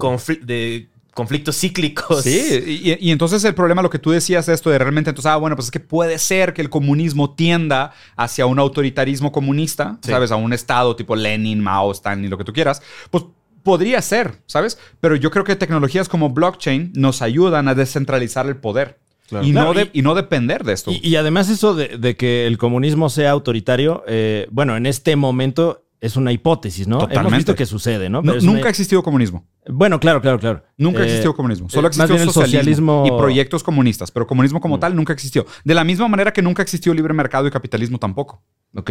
Nunca ha existido. Pero bueno, sí sabemos, por cierto, que la tendencia del capitalismo Es sí el- es autoritaria. Sí, yo también creo. Yo es, algo muy... O sea, porque lo que decías de las mentiras, ¿no? Que siempre como la constante es la mentira. Sí. Y en cierta forma, mm, o sea, yo tengo una forma muy rara de ver las cosas. O sea, veo eso del blockchain, en general me, me saca de onda, este, en mi, cuánticamente, Wow. este, la dependencia en símbolos, ¿no? O sea, como que tiene más valor que el arroz, que las lentejas. ¿Y el dinero qué es? que los abrazos. Por eso, o sea, también el dinero me genera ese. Entonces, el blockchain es otra representación de eso. Y tiene una representación con unos procesos este, eh, de computacionales, ¿no? Eh, pero aún así dices, sigue siendo otro símbolo. O sea, Sí. es un símbolo que Es representa un sistema de cinco confianza. horas de cargar costales Mm. eh, o 10 horas de diseño gráfico. O sea, usualmente así se... Sí. Es que estoy diseñando. Es similar. O sea, Yo soy industrial, diseñador industrial. Sí, sí, ya tenemos bastante. en- eh, somos diseñadores. Este. Hacemos podcasts. Claro, claro. Este, hablamos cinco idiomas. Dos brazos, dos piernas. Este, fuiste al TEC, como acá, como. este, Claro que sí. Ahí sí tu- tuviste la educación ideológica, ¿no? Güey. Viva el emprendedorismo, échale ganas, meritocracia. Vatos, que no, No, te y- das y, cuenta. además te lo venden como si fuera McDonald's, ¿no? O sea, todo es tech Emprende. algo, güey. Sí, emprenden todo. Y me acuerdo los concursos de emprendedor al final, güey, donde todo el mundo tenía que ser emprendetec o cómo chingo se llamaba. Pues algo así. Alguna- sí. algo, algo tech. Sí. Sí, eso era lo que más me sacaba de onda, que había una clase que no, no, no era nada así como útil, o sea, no era como una ciencia, era Emprendedurismo. así como, pero, Liderazgo. Pero pero bueno, Ahorita, eh, güey, ahorita están de que ciencias de la felicidad, güey. y voy yo con mi pala, güey, a visitarlos, güey. Es que, cabrón, ¿cómo? O sea, ¿cómo pueden vender ciencias de la felicidad en una universidad? ¿Qué pasó? Sí, eh, guarderías. empezando por O sea, la definición que puedan tener de felicidad, ¿no? Que me imagino que es la clase 1. Y tratarla como ciencia. Uy, no. esto es, es como, yo, yo lo el, veo el sonido de mi pala arrastrando. Oye, una cosa que para, para, de nuevo, no dejar ningún hilo suelto. Decías que hay una diferencia entre el blockchain, que a lo que tengo entendido es, este, es un proceso en el cual se, se crean estas Bases de datos. es- estas bases de datos. A lo mejor explícalo tú. O sea, la idea del blockchain es que es, es como una cadena de confianza, de información, ¿ok? Porque igual que el dinero, el dinero funciona por un proceso representativo de confianza. Yo creo que una papa vale una moneda y yo creo igual que una manzana vale una moneda. Entonces puedo hacer un intercambio simbólico por este producto intermediario que solo tiene un valor representativo. ¿ok? Entonces eso me permite funcionar por un sistema de confianza porque ya podemos operar con economías de escala y decir, cabrón, pues es que pues entonces puedo un millón y cuánto representa y cuánto representa de otra cosa. Entonces todo se... Y, y aquí es donde la palabra commodity se vuelve interesante porque ya pasamos de producir cosas porque las necesitamos para su consumo, como, güey, yo hago fuego o saco un pescado del agua porque tengo hambre. ¿ok? Entonces, eso era un valor directo de uso. El valor de los commodities es cuando tú produces algo solo para intercambiarlo, porque no lo necesitas. Solo lo haces por el valor de intercambio. Las cosas se transforman en commodities. Esa palabra es marxista también. O sea, la definición original es de una palabra marxista. Entonces pasamos de una economía de cosas por cosas. O sea, te cambio una gallina por tu hija. Te cambio cosas por cosas. Pasamos a cambiar cosas por dinero por cosas. ¿Ok? Y ahora estamos, pasamos a una tercera etapa que es dinero por cosas por dinero. Y ahora es dinero por dinero, que son productos fiscales o productos financieros. Es de que compra de deuda. ¿Qué chingos Sí, es sí, compra de deuda, güey? Claro. What the No, fuck o- does o- that mean, güey? Sí. Y, y luego aseguran la deuda también, A- ¿no? Apuestan, apuestan en la deuda y quiebran países enteros Exacto. porque alguien apostó en la deuda equivocada y quiebra el mercado inmobiliario un país entero porque la gente apostó en contra de la deuda equivocada. Bueno, iba a colapsar de todas formas, ¿no? O sea, Porque, porque el capitalismo lleva estos ciclos inevitables y es algo que todos los capitalistas asumen y admiten. Claro, es normal, güey. Una vez a cada 12 años nos vamos a la verga. But it's fine. Es un mecanismo de filtro y reciclaje. y- y es interesante ¿Cómo, eso de, de- de las apuestas. O sea, sí, obviamente, pues, la, la película de la, la gran estafa con Christian Bale, Sí. este, que habla de Gran eso. película. Que simplemente la forma más básica de decirlo, supongo que sería, más simple más bien, sería este que haces una apuesta en la en, en, este de que va a bajar el valor de Sí. una propiedad de un en este caso las este Eso se llama an- animosidad del mercado. Lo que pasa es que lo, lo extraño es que el mercado, sobre todo el mercado de, de dividendos, ¿no? El mercado de dividendos tiene una animosidad. Cuando se usa la palabra animosidad se refiere a que tú le atribuyes características como si tuviera un alma humana. Entonces, el mercado tiene una cierta animosidad porque responde a la, al optimismo o pesimismo colectivo de los involucrados. que es absurdo. Cabrón, es que es, es que es una puta locura. Y, esto, mientras más la gente se, se pudiera meterse a este tema, se darían cuenta lo enfermo que es la manera como funciona el mundo. Es que el mercado funciona así. Como Elon Musk, haciendo pump and dump, ¿no? Él dice, güey, vamos a aceptar Dogecoins. ¡Woo! Dogecoins. Y todo el mundo empieza, ¡ah, Dogecoins! Empieza- mis Dogecoins. Y todo el mundo empieza a hypear, güey. Y el hype hace que el valor del Dogecoin crezca. Dogecoin no representa nada más que el hype del Dogecoin. Sube, los vende, crashea el, mercado. Él mismo voltea la animosidad y dice, ya no soy optimista, soy pesimista. Y empieza toda la tendencia hacia el pesimismo. Y el valor Sí. del Dogecoin cae. Cuando él ya vendió Cuando- también. obviamente, lo de él fue un pump and dump que es crimen. O sea, ese cabrón Eso es estar- fraude. Claro que es fraude, pero así, descaradamente fraude. De- o sea, pero by the book, güey. Es que no podría haber un ejemplo mejor de pump and dump Sí, que lo que te- hizo Elon Musk. pero Debería dice, estar en el diccionario, güey. Ah, me va una a foto hacer de lado. auditoría. Pues este, supongo que no quieres ir al espacio exterior a Pero, sobrevivir. pero, pero lo que la gente no ve de esto es toda la gente que le pone los tweets de que, güey, vendí mi casa, pendejo. No mames. O sea, vendí mi casa para comprar Dogecoins. Güey, acéptalos otra vez en Tesla, por favor, para que vuelva a subir, güey. Ahora tengo double mortgage. O sea, estoy en, en- en- encaudé mi casa otra vez para pedir un segundo préstamo en el banco para comprar Dogecoins. Te seguí el pedo, pero pues obviamente es solo el primero que compra y el primero que vende son los que realmente ganan. Los primeros, ¿no? Mientras más te tardes en responder a la animosidad del mercado, peor te va. El que compra tarde paga caro y el que vende tarde vende barato. Entonces te jodes. Entonces, toda la gente que no se puede dedicar a eso, que no está todo el día viendo al instante cuándo se movió el valor del Dogecoin, güey, pues le lleva la que es chingada. una burocracia de alta velocidad, simplemente, ¿no? O y, sea, y de es- nuevo, commodity por commodity. No hay nada, no hay valor de uso. Claro. No hay valor de uso. Entonces, regresando a por qué blockchain puede ser revolucionario y me caga cripto. Porque cripto empezó con una muy buena intención de ser una moneda descentralizada, lo cual hace mucho sentido. El problema es que la bursatilizamos. Dejamos que se volviera otro Sí, vehículo porque especulativo. explicaste blockchain, pero te quedaste No, en medio. el me- capitalismo. Me, me quedé en medio. Entonces, blockchain realmente son estas cadenas de. ¿Y, y por qué se llama blockchain? ¿no? Porque son cadenas donde cada nodo, o sea, cada vez que una cadena se vincula con la otra, hay una base de datos. ¿ok? ¿Para qué sirve la base de datos? Vamos a suponer que tú tienes 100 pesos, 100 pesos, 100 pesos. Yo te compro algo, tú me das 100. Ahora tú tienes 0, tú tienes 100, yo tengo 200. Cuando hicimos esta transacción, toda la cadena anota esa transacción. Toda la cadena. Toda la cadena sabe que tú tuviste 100, 100 y 100 y cuando cambiaste tuviste 0, 200, 100. Entonces, si alguien dice, oye, güey, no es cierto, yo tengo 150, puro pedo. Las otras millones de nodos de la cadena te van a decir, no es verdad. Nosotros tenemos un, un- una- un log diferente. Se comparan las bases de datos y dice, güey, no es cierto. La base de datos real es es overwhelming contra el que está mintiendo. Entonces es muy fácil saber dónde está la mentira. Por eso es un sistema de confianza. ¿Y qué son los mineros? Los mineros que les pagan con cripto son los que mantienen la base de datos actualizada. Entonces tú tienes tarjetas de video operando todo el tiempo porque están actualizando la base de datos de todas las transacciones que se hacen en esa cadena de bloques. Entonces la criptomoneda es la manera como le pagas a los mineros por el trabajo de mantener las bases de datos actualizadas. ¿Qué es lo que estaban diciendo? O sea, ah, ya. Entonces, pero ¿cómo puede existir blockchain sin cripto? O más bien cripto Hay- sin blockchain. No, no, no. Cripto sin blockchain no puede existir. Sí. Blockchain sin cripto sí podría. Tendríamos que encontrar otra manera de remunerar a los mineros. Ah, claro. Claro. O sea, puedes remunerar a los mineros de diferentes maneras. Podría ser, por ejemplo, intercambio de productos reales, güey.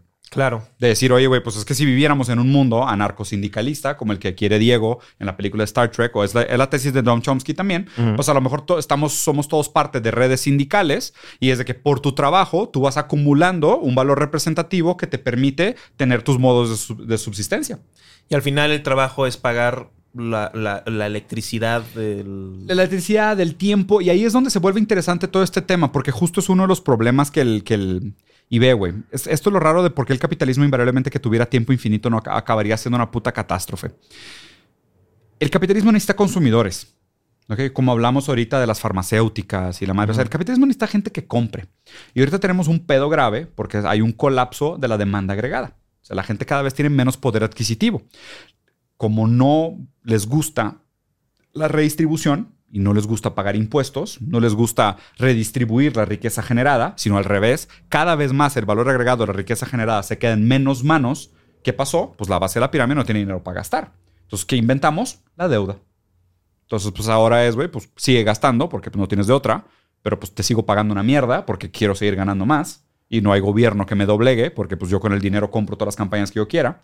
Pues tú te chingas y pues te vas a endeudar. Y aquí tengo métodos para que pagues poquito y para que le heredes la deuda eventualmente a tus hijos. Entonces, ese es el pedo, porque a la larga, con la automatización, ni siquiera vamos a necesitar empleados. Y que es otra manera de comprar gente, ¿no? Muy feudalista. Totalmente, güey. O sea, es que seguimos siendo esclavos, güey. Es que, y luego es algo como que en mi marihuanés luego pienso así de, igual es como muy metafísico o, o raro así de, que igual por cada 100 humanos que pues, pues, quieren comer, quieren vivir, Pasarla quieren bien. ver, quieren aprender cosas, este, lo que sea, no son santos nada más, son animales. Hay uno que, que tiene un sabor así como que le gusta ese sabor de, del caos, de la destrucción, del sometimiento, que sería pobre a cambio de ver a otra persona Más ser más pobre que él, ¿no? O sea, que eh, eh, es precapitalista, o sea, es, es este, es como una. Ya no, ya no, no, no podría yo explicarlo, obviamente, Híjole. ¿no? Pero sí veo así como gente que dice, vamos a empezar. O sea, ¿por qué necesitan empezar la guerra en Irak, la segunda? Ay, cabrón. es Además que, de la prim- O sea, que sé, siempre. sé a dónde vas, sé a dónde vas, pero tienes una presuposición que ni siquiera sé si estás consciente de ella. O sea, ¿tú crees que el ser humano puede ser malo por naturaleza? em, yo, de, de bebé, tal vez no, pero. De bebé. No, tú- ok, entonces no es de naturaleza. No, yo creo Entonces que fue es algo Tal vez es, yo creo que es parte de, de la- el proceso de maduración, tal vez. O sea, Es condicionante, es condicional, es, es contextual o contingente, o sea, depende de cómo lo hayan creado. creo que lo genético no ayuda, tal vez. Ok, o sea, ¿tú entonces crees que existe una potencial mezcla entre las condiciones genéticas y la, la- entre esencia y, y- y- y- entre esencia y entre esencia Con- y puta madre, es que es ¿Contexto? entre being and becoming, o sea, la diferencia entre ser y Y convertirse. y convertirse, disculpa, exacto. O sea, tú crees que es una mezcla entre esas dos cosas, o sea, Sí. traes un DNA que tiene el potencial de ser un asesino en serie o un Jeff Bezos, pero el, el- el uprising o la manera como te crearon puede o no condicionar ese potencial. Exacto. Ok, eso es lo que tú crees. Sí. Perfecto, ahí, ahí te va. güey. Y es un muy buen tema. O sea, de hecho, creo que ahí es donde está probablemente uno de los grandes brincos de conocimiento que deberíamos de dar como especie. Y, y donde muchas eh, doctrinas y filosofías Se van al hocico, se caen las pincitas, Sí, ¿no? ta- Totalmente, güey. O sea, por eso se me hace un tema tan importante, güey. Ahí te va. Venimos de una época eh, donde el, el comportamiento humano, la mejor descripción que existe o la más aceptada es la freudiana. ¿Ok? La freudiana es el hombre victoriano, toda esta composición psíquica del yo, el super yo y el ello, está el psicoanálisis, idea del complejo de Edipo, el de, oye, tus padres te trauman y la chingada, o sea, viene, viene de ahí, ¿no? Como que muchas de estas cosas son, las enfermedades mentales se entienden como traumas que se tratan a través de la psicología, lo viene Foucault a hablar de la normalización de lo, de lo, de lo psíquico y X, muchas críticas interesantes sobre ese tema. Pero ahorita, güey, ya se sabe que es como que, oye, güey, pues es que, güey, yo sé que si tú naciste con una enfermedad mitocondrial y tienes un problema en la generación de serotonina, tú vas a estar crónicamente deprimido. Puedes ir a terapia toda tu vida. Si tú no te arreglas ese problema genético, vas a estar deprimido toda tu vida. ¿Ok? No hay nada que puedas hacer. O sea, no hay nada ideológico que pueda cambiar tus condiciones físicas, tus condiciones materiales. Eso es marxismo aplicado como a biogenética. güey. ¿Ok? Pero ahí te va lo raro. Tu genética no está tallada en piedra cuando naces, sino que se modifica con lo que comes y con cómo te relacionas con el mundo. Si haces ejercicio, si consumes drogas, tus hábitos de alimentación, que Que eso podría ser el, el becoming, ¿no? Exactamente. La conver- el convertimiento. Pero es un becoming genético. No es un becoming puramente ideológico, como lo decía Freud. Y tu abuelo que no comió bien y que estaba deprimido y Deja- ansioso toda déjame su vida. pongo más paranoico todavía. La comida de pobre perpetúa la mentalidad de pobre. ¿Cómo te atreves a hablar así del suadero? Este... Pero qué cabrón. O sea, yo te podría decir, por ejemplo, si los carbohidratos son inflamatorios del cuerpo y la inflamación crónica no permite buenos procesos neuronales, y yo todo te... el mundo está bebiendo agua azucarada. Vato, solo los, solo los pobres. Claro. Yo te podría armar un caso diciéndote que no tener dinero para comer bien te perpetúa en la pobreza. Sí, Claro, o sea, de- millones de personas que, que crecen con anemia y eso obviamente... Igual ellos son, están haciendo como un short a la moral social, ¿no? O sea, de decir, miren, ya vi que todos ustedes están muy de acuerdo cómo está la onda de ganadores y perdedores y hay un cierto orden, pero yo soy Hitler y ya logré, ¿Qué? logro manipular gente. O sea, voy Sí. a un bar y hago mi stand-up y la gente se pone así y estamos en una, en una época en la que va a haber una revolución en Alemania y la gente, porque la gente casi nunca habla de que también ellos fueron reptiles porque ellos lo pusieron en el poder, no fue la gente. No, fue pero, el- pero estás, pero estás haciendo un hombre para estás simplificando. la o sea, y a ver, y entiendo, entiendo por dónde va tu punto. o sea, Hitler siendo como el ejemplo máximo de sí, alguien que sí, sí, sí. le vale pero, madres. Pero O es que, güey, es que no es Hitler. O sea, Hitler, claro que juega un papel importante de por qué hubo el surgimiento del fascismo en Alemania, pero no es Hitler, güey. Claro. O sea, tiene- o sea, tienes que entender, o sea, Alemania venía a haber Pero perdido él- la Primera él- Guerra él- Mundial. pero les metieron unos pinches embargos económicos. Están muriendo de hambre, güey. Y llega Hitler a negociar con los empresarios, a decir, vamos a pagarle a la gente para que cabe pozos y luego vamos a pagarle a la gente para que tape los pozos con tal de generar empleo. Güey, antes de que Hitler asumiera el, el- el poder en Alemania, la inflación era de 3000%. Para que te des una idea de lo que es una inflación de 3000%, vas a un restaurante y tienes que pagar antes de comer, porque cuando terminas de comer el precio es otro.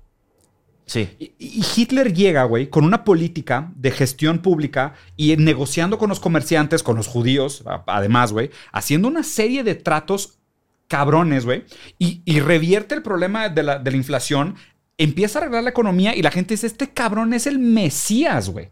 Lo que no sabían era todo el trauma que él tenía por detrás y los planes que tenía por detrás y la gente que lo rodeaba. Y obviamente también es, es muy interesante el análisis del fascismo, pero para eso, neta, le recomiendo a la gente la lectura de Humberto Eco, de los 14 puntos del fascismo. O sea, porque sí es una ideología muy interesante. Coquetea mucho con los valores individuales, ¿ok? Porque necesita un antagonismo con el otro, necesita una supremacía de especie, necesita como que una serie de factores contingentes bien interesantes, pero la neta, o sea, sí es un tema que merece más, más profundidad. Hitler como personaje, es más, ¿sabías que hay más, hay más documentales sobre Hitler que sobre Jesús? Me, lo creo bastante. Güey, Hitler es la figura pop más famosa del mundo. Y al mismo tiempo es la mentira. Es la mentira que dicen lo que me Obviamente, estás señalando, ¿no? que obviamente. es que este brother tenía el poder mágico de la no maldad. Es cierto, o sea, no es cierto, güey. Mengels, hipnotizó a y- todos. y hay una película- Mengels- Mengels era mucho peor que él. Y Hay- la gente no habla de Mengels, güey. Y hay una película que habla de, de cómo había como este pues, mal social, tal vez, o que él percibía en la cultura alemana, la del listón blanco, que este, no sé si la has visto, Diego. La sí. decadencia. Sí, de que cómo es gente que es algo afectivo también. Sí. O sea, y que lo afectivo, pues obviamente está unido a lo económico. Pero bueno, este, Diego, Te agradezco ¿Qué muchísimo. Yo sé que podríamos platicar aquí este Horas, Horas días, acá. semanas, güey. sí. Eh, muchas gracias Eh. por este por ser tan generoso con tu Ay, paciencia. No, no tenía idea que teníamos un límite de tiempo per se, pero pues digo, Es que ya, sí, ya, pues- ya me voy, ¿no? Ya, ya, no, pe- ya no, pedí el Uber. Este, ya ¿qué tal, el qué- Uber. qué tal Terrible, si te qué quedas terrible. y este y, y- y co- cotorreamos con Alan Saldaña? No sé quién sea Alan Saldaña. Eso es tu, es tu, este, no es Brasirregio, él sí es regio regio, ¿no? Eh, me parece que sí, así es. Una disculpa porque no lo conozco. Yo sí Este, soy brasirregio. Es este un estando pero muy Ah, cagado. qué chido. Wow. Este, Oye, eh, eh, eh, Antes antes, de de, cerrar, antes, de, sí, antes de cerrar, eh, como que luego el, el pensamiento crítico y, y, pues obviamente leer a, a todos estos autores, eh, meterse en lo que está sucediendo Sí. en, en- en materia global, a lo mejor, pues luego puede ser medio pesimista, ¿no? Mm. Eh, a lo mejor toda esta gente que nos está escuchando que pues no está tan clavada o igual y no tiene el tiempo de meterse tanto, Sí. eh, ¿qué, qué podría hacer uno para... Para, para sentirse mejor, no, no para sentirse mejor, pero para levantarse pues, temprano. encaminarse a- al, al pensamiento ¿Limpiar su crítico de a poquito. Ahí te va. Hay. ¿Cómo lo digo? Aquellas cosas que desconoces igual te afectan. Y la verdad tiene una manera pertinente de resistir de estas mm, diarreas ideológicas. Esto es lo que está cabrón. Y justo ese comentario de que aquellas cosas que desconoces también te afectan, es lo que la gente debería de pensar. O sea, es como que no, no puede ser ese güey que, ah, es que yo no me meto en política porque es puro pedo, es corrupción y me vale madre. Igual te afecta, güey.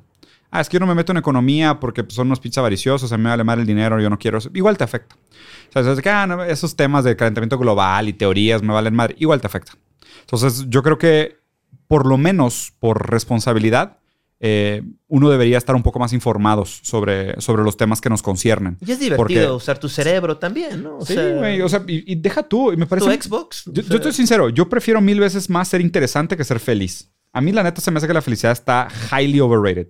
Highly, highly, highly overrated, güey. O sea, siento que estos estos valores New Age, postmodernos, donde, uh, es que tienes que ser feliz y el objetivo de la vida es felicidad. Es de que, ¿quién dijo, Entonces tú follow your bliss no te, no te convence. Se me hace una estupidez eso de comer almendras y activa tu carbón. La verdad, qué pendejada, güey. O sea, no, en serio, güey. O sea, es que si, si la felicidad fuera la meta de la vida, estaríamos todos, güey, pajeándonos todo el día, metiéndonos drogas, güey, ¿sabes? Claro. Para maximizar el placer. Y la gente diría, no, es que existe la eudemonia aristotélico de la realización. Sí, perfecto. Pero es que no es esa felicidad pop new age de la que están hablando. O sea, hay, hay otros valores de trascendencia que se me hacen muy importantes. Y, y lo que se me hace completamente absurdo es que cada vez más tenemos que enfrentar el hecho de que nuestra felicidad en muchas condiciones está sustentada por el sufrimiento ajeno. Y eso por lo menos deberíamos de considerarlo como parte de la ecuación. Pero O sea, ¿qué hay de los que dicen, no es que estoy atrapado en el proceso? O sea, yo soy el eslabón Ah. número 19.000. Ah, bueno. Un eslabón infinito. Pues antes de que mueras deberías de ser el 19.898, güey, en lugar de ser el 99. O sea, Eso es como que digo, no tienes ninguna excusa derrotista para decir que eres lo suficientemente insignificante como para no hacer nada. O sea, eso es, entonces, pues, güey, vete a vivir al bosque. y luego O sea, dicen, yo lo hago. Yo, yo, yo barro mi, Sí. mi banqueta. El- la barro sí. y la barro. La barro 10 veces. Yo le echo ganas, ¿no? Yo le echo la diferencia entre Una, la... una sí. hoja cae, la quito. Ahí es la diferencia entre los cambios individuales y los sistemáticos. Hay mucha gente que usa el esfuerzo individual como placebo para no hacer nada de manera sistemática. Y lo correcto es que todos hiciéramos lo individual, pero buscáramos también lo sistemático. Porque a la larga lo están, están íntimamente conectados. No hay manera de que uno piense eso. Por ejemplo, tú no vas a salvar el mundo reciclando, pero igual tienes que reciclar. Eso es lo cabrón. Mm. Eso es lo cabrón. Pero luego decían Penny Teller que eh, también genera contaminación el reciclaje. Claro, ¿no? güey. ¿Por qué? Porque el sistema no ha cambiado. Y porque ya no es rentable reciclar Es- tampoco. ese es el tema. Lo que la gente siempre tiene que pensar es que el capitalismo solo va a resolver aquellos problemas que sean rentables. Mientras algo no sea rentable, el capitalismo le vale verga. Y de hecho, mientras sea rentable, todo lo demás también le vale verga, que es lo interesante. Ah. Por, eso, por eso vivimos en esta época que se llama necrocapitalismo, donde realmente el sufrimiento ajeno es minado y transformado en ganancia. Y es que es eso, o sea, eso es, eso es lo que luego pienso, así de que hay personas, o sea, como volviendo al ejemplo de cuando empezó la guerra de Irak, o sea, es, vamos a mentirle Ujú. a todo Estados Unidos y decirles que Osama Bin Laden tiene algo que ver con Saddam Hussein, este, no como enemigos, porque lo fueron, sino, este, tienen que ver. Y vamos a mentirle algo y vamos a hacer como, vamos a tirar los dedos así de que yo sí, yo sí soy como medio mensín luego.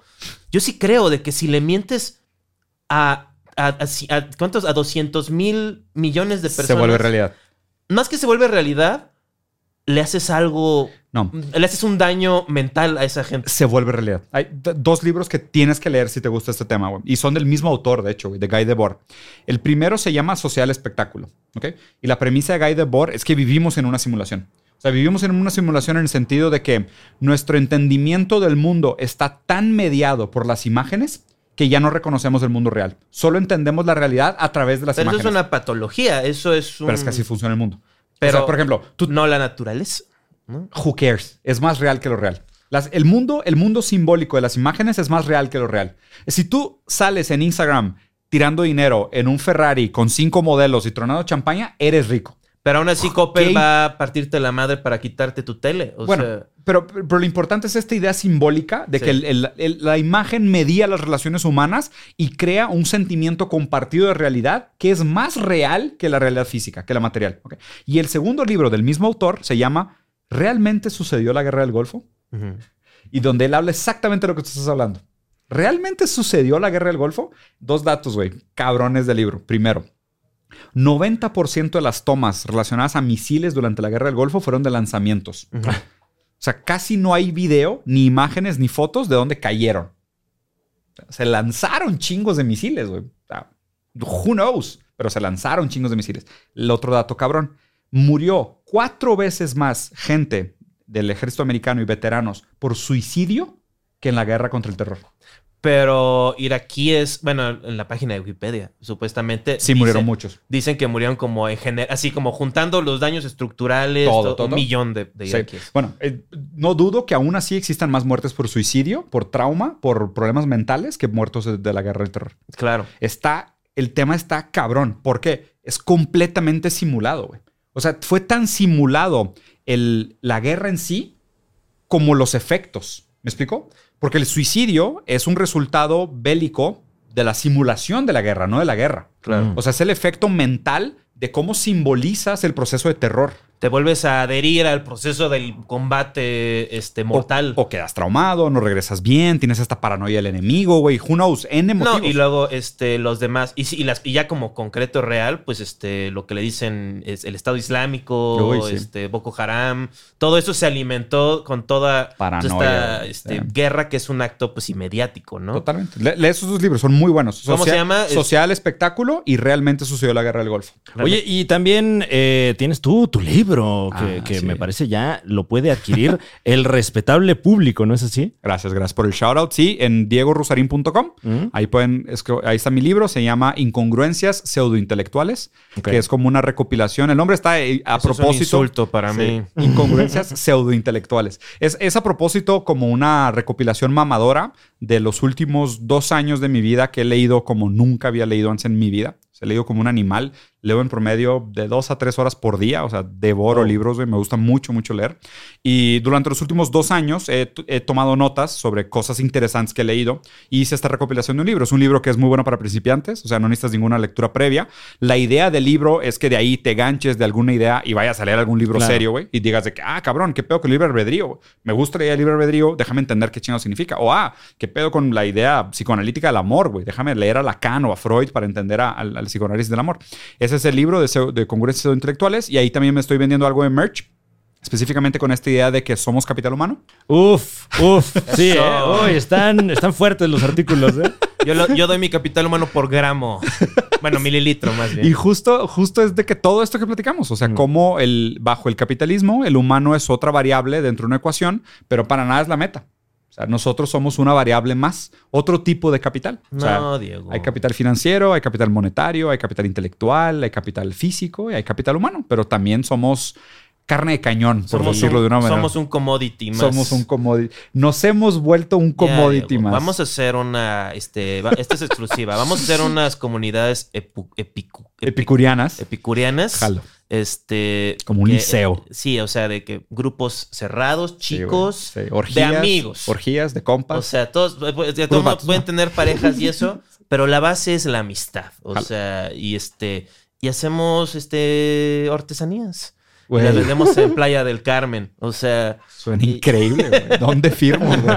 ya está. Nada más deja que. Tengo, este, tengo, un- tengo un ligero problema por el cual no he hecho eso, güey. La enfermedad que tiene mi hijo es un pedo grave que necesita cuidados muy cabrones. y constantemente tengo este recuerdo de que si no junto tantos miles de pesos al mes para pagar sus terapias, güey, se muere. Entonces, está, está cabrón. Lo, justo lo que se critica del capitalismo es que no te da alternativas. O sea, que a la larga dices, güey, pues que suena chido hasta que alguien se enferma, güey. No puedes escapar. No, eh, no existe una afuera. Este.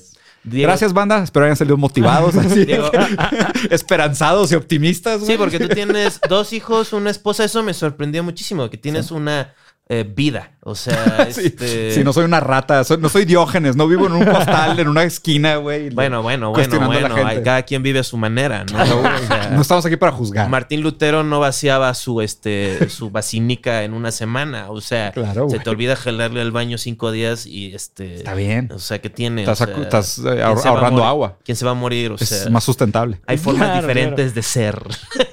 Respeta mi verdad. Palazo. Eh, Diego Rosarín, muchísimas gracias por acompañarnos No, aquí en el Super Show. Está genial. Esta es tu casa, mano. Encantado, neta encantado. Qué chingón. güey. Lo- lo- este, ahora sí que la próxima, ojalá haya una próxima y sigamos Sí. cotorreando aquí Sí, este, a la larga. Eh, le echamos ganas aquí para este. Nos gustó mucho que usaste palabras este, de no tantas sílabas, tanto. o sea, porque vi tu status culo con este. Con Carlos. Con Carlos, y sí, como que se han tomado las cuatro tazas de café. O sea, estaban dándole con todo. Yo estaba como, ¿cómo? Que- todo, todo chingón a la plática con Carlos. Sí, este, Un- lo un, recomiendo un abrazo, güey. ¿Qué Acá- tipazo, güey? Sí. Eh, le mandamos el respeto máximo a nuestro Carlitos Vallarta. Sí. Claro que sí. Este, y gracias a ti por este abrir este abrirte a la, a la comunidad de, del stand-up. No, la neta, qué chingón, güey. Y, o sea, y, y he desarrollado una admiración muy grande por lo que hacen, güey, en buena Ay, onda. O sea, gracias. no, no, el Chile sí, güey. O sea, me invitó Richie y Mau Nieto, güey, a un... a- ah, bueno, pues al, al 169, ¿se llama el club? Eh, 139. 139, pero, pero me estoy proyectando. Sí, ¿no? Al, al, al 1369. Ese debe estar bueno, ¿eh? Sí, el 169 está al lado, pero, pero es como un after. Sí, es un speakeasy después. Está solo para Es estar una comunidad Sí. epicureana. Epi- epicuriana, güey, exacto. Pero no, o sea, me invitaron a ver el show y la neta, o sea, mis respetos, o sea, qué manera de tener a la gente ahí, güey. O sea, como decías, de que un show, de que hablarle a la gente, tenerlos ganchados, güey, cagados de risa un miércoles, recién salido de pandemia, güey. O sea, en serio, mi- mis respetos. Aparte, también navegar como este línea fina entre ser irreverente, pero no ser violento innecesariamente, ¿sabes? Ser subversivo, pero no, no pecar de, de ignorante. ¿No que- habías visto muchos shows de stand-up este, en vivo? en vivo Eh, no, güey. En vivo no. O sea, me gusta mucho la comedia. Me gusta mucho la comedia gringa, pues, específicamente en, en algunos casos, ¿no? Por ejemplo, me gusta mucho Bob Burnham, eh, Carol, güey. O sea, como que hay muchos comediantes que, que siempre me han gustado mucho, pero mexicanos, sinceramente, no había, no había visto tantos. Y, y, güey, la neta, mis respetos para ustedes. Está, muy cabrón lo que hacen, güey. Sí, sí, sí. Espera que me veas a mí, ¿eh? Ahí sí, yo hago muchas cosas. Ah, huevo. Tengo un nuevo chiste de la chancla. No, este, Dios mío. Que digo que mi mamá está, ya que estamos eh, sincerándonos, este, mi mamá está, está perdiendo la vista y es muy triste, ¿no? Porque nada más veo como la chancla va así, como- Se, falla. así como- No, mamá, tu puntería épica. Gracias. Gracias por acompañarnos en el Super Show. Está genial. Nos escuchamos cada miércoles aquí en este su canal. Eh, tenemos fechas de stand-up. Las puede usted checar en mis redes sociales porque no me las sé, pero vamos a ir a Querétaro, Cancún, Monterrey y Guadalajara próximamente. Juan Carlos Escalante, gracias por acompañarnos. Eh, sí, este, eh, voten por Partido Encuentro Social. no. Eh, eh, hagan- vayan a las juntas comunitarias de su colonia e intro- radicalícenlas, pero bajito. O sea, que no Pero lo hagan- leve. Háganlo un plan a 20 años. Ese es el chiste. Nadie está haciéndolo a 20 años. O sea, ¿por qué 20 años? Y tomando en cuenta, ve Mad Max y en el año 20 va a ser como Mad Max. Entonces ¿Cómo le hacemos para llegar ahí? aprende a usar armas. Bueno, yo creo que ya vamos de a poquito, ¿eh? Vete preparando, sí. Sí. Este, ponte, no sé si me han visto que mi cuerpo, este, también Diego está optimizando su cuerpo, te Sí. veo más delgado. Gracias, güey. Te ¿Cómo está haciendo atreves? ejercicio. Sí. Este, somos unidades. Unidades Es- éticas. Y próximamente el OnlyFans de Juan Carlos Escalante. eh, no, eh. para- yo para yo, yo doy el sexo cuerpo. gratis. Este, Lo regalo. sí, yo no soy. Yo, yo, yo quiero Güey, serlo. es tu pues, capital sexual, güey. Llámame ¿Qué loco, pedo, güey? No lo regales. pero quiero serlo. Bursatízalo. Ya debemos dejar de, de, de- de- de ser tantas eh, cadenas. de- o sea, hay cosas que están fuera de la cadena. claro, el amor, el amor es infinito, regálalo. Sí, da abrazos. ¿Qué dijo ¿Qué dijo Jebus? O No, no andes dando abrazos si no te lo piden. ¿eh? besos, Sí, sí, sí. No, sí, sí. abrazos. Bueno, gracias por acompañarnos. Háblale cerca de la boca para que Acércate. sientan la vibra de tu alma Hola. entrar dentro ¿Quieres de hablar ellos. sobre el capitalismo? Y también voy a tener un taller para medir cráneos. Este, ¿Vivos o muertos? Lleven su propio cráneo, ¿eh? cada quien un cráneo por persona. Voy a llevar mi colección de cráneos por si quieren, si quieren comparar. Si tienes el cráneo cóncavo, 30% de descuento. Ay, banda. Muchas gracias por la invitación. No, hombre, gracias a ti. Nos vemos.